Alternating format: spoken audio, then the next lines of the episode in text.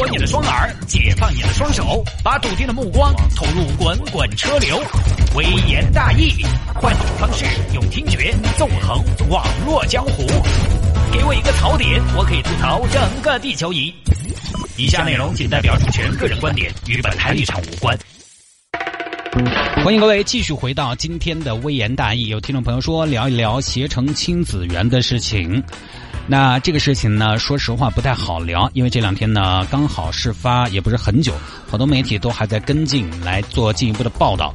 说实话，我今天看网上的消息呢，已经看得眼花缭乱了。以目前我一个人做节目来看呢，我觉得自己还是不太能很好的完整的消化这个事情。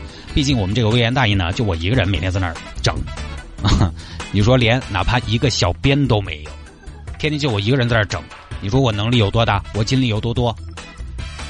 所以呢，怕聊不好，怕聊不好。如果大家要看这方面的话题呢，我觉得还是看看什么央视的新闻一加一呀、焦点访谈啊，或者呃各个电视台呀搞的这样一些采访啊什么的，我觉得可能要更加专业一些啊。视频我是看了的，我也是有娃的人，气氛是没得说的，自己都舍不得打，对不对？有时候家里边孩子把你气的，你很想跟他动手，但你自己都舍不得打。你还交给外人收拾，有时候也在想，孩子以后上幼儿园怎么办？因为毕竟你不可能二十四小时跟着他，所以还是要想点办法来杜绝这种事情发生。毕竟呢，孩子他是没有反抗能力的，而且有的时候孩子他的表达可能还有问题，而家长也不可能随时监督，对不对？有朋友说，有朋友说想办法嘛。现在这两天网友都在说要怎么办？有朋友说要实行黑名单制度，黑名单制度当然可行，就是什么呢？你一旦犯错，终身禁入。但是说实话，幼师这个职业，或者说有些连资格证都没有的这种临时工，你给他黑名单又怎么样呢？约束力会很强吗？工资不算很高，地位也不算很高，说不好听，对不对？若是我，我就觉得不准入嘛，不准入嘛，我搞点其他子不是搞？除非你这个职业特别有吸引力，那么黑名单制度才有威慑力。拜托，其实这个事情我觉得没有那么复杂。大家说了那么多，我觉得事情已经发生了，我们朝前看，就是解决这个现象。大家说了那么多，除开已经发生的之外，我觉得今后怎么样防范类似事件，可能才是大家应该去畅想的一件事情。就目前来看呢，最主要还是很多网友的声音是集中在希望类似的事情可以入刑，可以重处。确实呢，在没有更好办法的情况下，入刑是相对比较好的办法了。这个我们就不多说了。网上有很多文章啊，报道都在说啊，要怎么怎么入刑，要追问背后是不是存在利益纠缠，是不是合法合规。我们今天就不摆这个，大家可以在网上去看各各各式各样的文章，说的很详细了，比我专业到哪儿去了。我们从另一个角度来摆。就是摆一摆，给你的孩子当幼儿园老师的这群人，这群朋友。首先说呢，幼师这个职业，你觉得好吗？你打心眼里尊重他们吗？我觉得这个职业呢，应该很好，因为孩子的学前教育是非常重要的阶段。现在呢，在大城市里边，大家越来越重视学前教育了。很多家长啊，在娃娃很小的时候，我记得还听说有四个月的就送到亲子园去了的。当然，也有可能是爸妈太忙了。然后爷爷奶奶也帮不上忙，没办法，四个月丢过去了。特别重视啊，早教、培训、兴趣爱好，各种各样的辅导，这样那样的。孩子的学前教育也是非常重要的阶段，它重要性应该是不亚于小学和中学的。但是实际上，实际上在社会上，老师啊，我们会说，哎，挺好的工作，人类灵魂的工程师。然后一说幼师，好多朋友可能就觉得，带娃娃的嘛，甚至把幼师跟就是保姆阿姨等同，但他们应该是不一样的。好的幼儿园老师，才艺、技能、心理、沟通，方方面面，包括情商，都要学。像其实北京师范大学、华东师范大学这些著名的师范院校，它是有学前教育专业的，这成绩收分不低，而且这些专业是可以读到博士的。各位，Doctor，它真的是一门学问来的。但是呢，出来害死。如果你要专业对口，还是幼儿园老师做起，说出去还是幼儿园阿姨嘛。其实它是个专业性很强的工作，也是需要进步和不停充电学习的工作。这本身是一个有技术含量的工作，有技术含量的工作需要技巧，需要专业的人来做。但是现实就是很多专业的人一被幼儿园工作的高强度打垮了，二被幼儿园的低收入打垮了。但这两个问题其实是一个问题，就是收入低了。你工作强度高，匹配收入高，那也没话说，想得通。高强度低收入留不住人呢。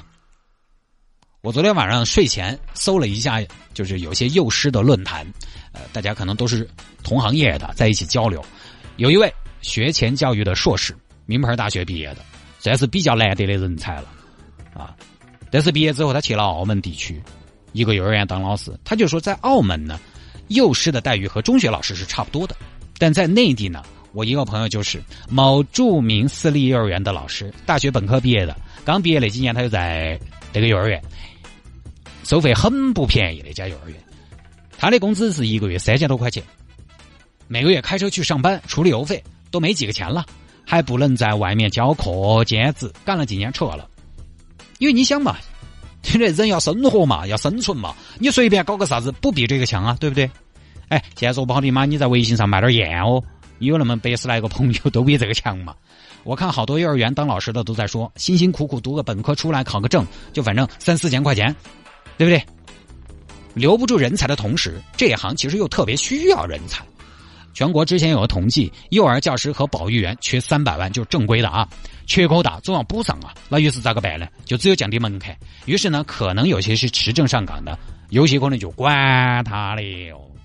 他之前不晓得是干啥子的，反正也来了。优美的证都整了。前两年我跟媳妇儿去看幼儿园，那个时候孩子刚出生嘛，积极性很高。我们两口子看着玩嘛，是吧？啊，以后你就读这儿，就看到幼儿园啥子新开的。他当时这个新开的啊，学校有很多宣传嘛，就把一个普通学校的本科生专门挂个很大的牌子出来。但我尊重本科生，本科生很可以了啊。但是专门挂一个很大的牌子出来作为宣传的重头。你看我们学校的师资。本科没什么，我再说啊，挺好的。包括中专也挺好的，分人。但我们当时就觉得，要不要这么大力的宣传？那这么大力的宣传，那就证明可能学校很多老师不是科班出身的。但实际上，幼教又是一个很需要专业水平的职业。其实我昨天看网上很多幼师，大家互相吐槽，同行吐槽有共鸣嘛。其实有些老师，说实话，让我挺感动的。有一个老师是小姑娘啊，因为幼师这个行业呢，其实很多都是小姑娘啊在做。有个老师可能是刚刚进入幼儿园嘛，没什么经验，就说啊，请教一下前辈，要怎么样才能让孩子喜欢自己？总觉得自己做的不够好，还没有完全赢得孩子们的心。哎，这个还真的不是唱高调，因为人家内伙子之间的交流没得必要嘛。就好老师真的他在思考，你不管他现在的能力怎么样，是真的在思考，在想办法进步。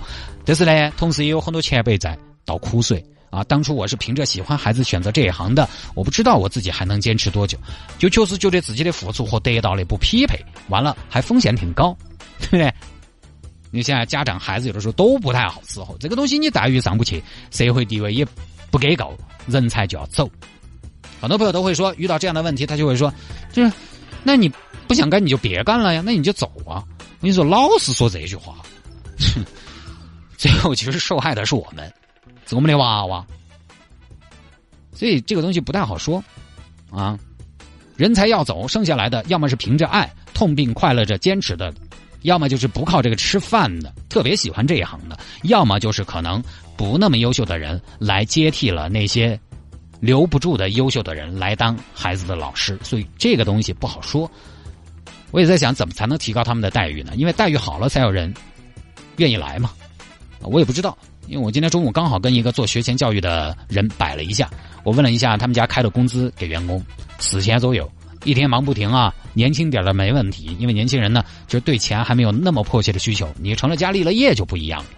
但凡有点经验的，可能直接走入市场，我不在学校待，我自己去搞个啥子，自己多个摊摊，或者在那些商场里面的早教机构啊、培训班啊去，都比在幼儿园安逸嘛。因为他在早教机构、培训班那些，他还可以兼顾做点业务。然后我就特别想问他，你们这个老师的工资成本在你们的运营成本里面占多少比例？但因为不太熟，也没好问，对不对？我也不可能说，哎，一年一个学生收几万，给你们老师多发点钱嘛？那是对，也不太可能。这个角度比较奇怪啊。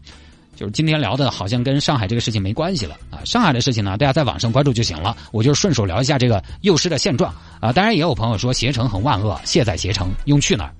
但你怪携程呢？我跟你说嘛，携程要是真的不为员工着想的话，他完全可以不办这个亲子园，对不对嘛？你自己想办法噻。想法并不坏，但是没整好。而且呢，去哪儿跟携程也是一家，我跟你说，你包括什么翼龙、途牛、同城、携程都部分持股，现在好多都是你中有我，我中有你，很难完全避开。所以这个呢，确实没必要意气用事啊。你如果实在要规避呢，就只有用点雅高达、宾客这些东西来顶。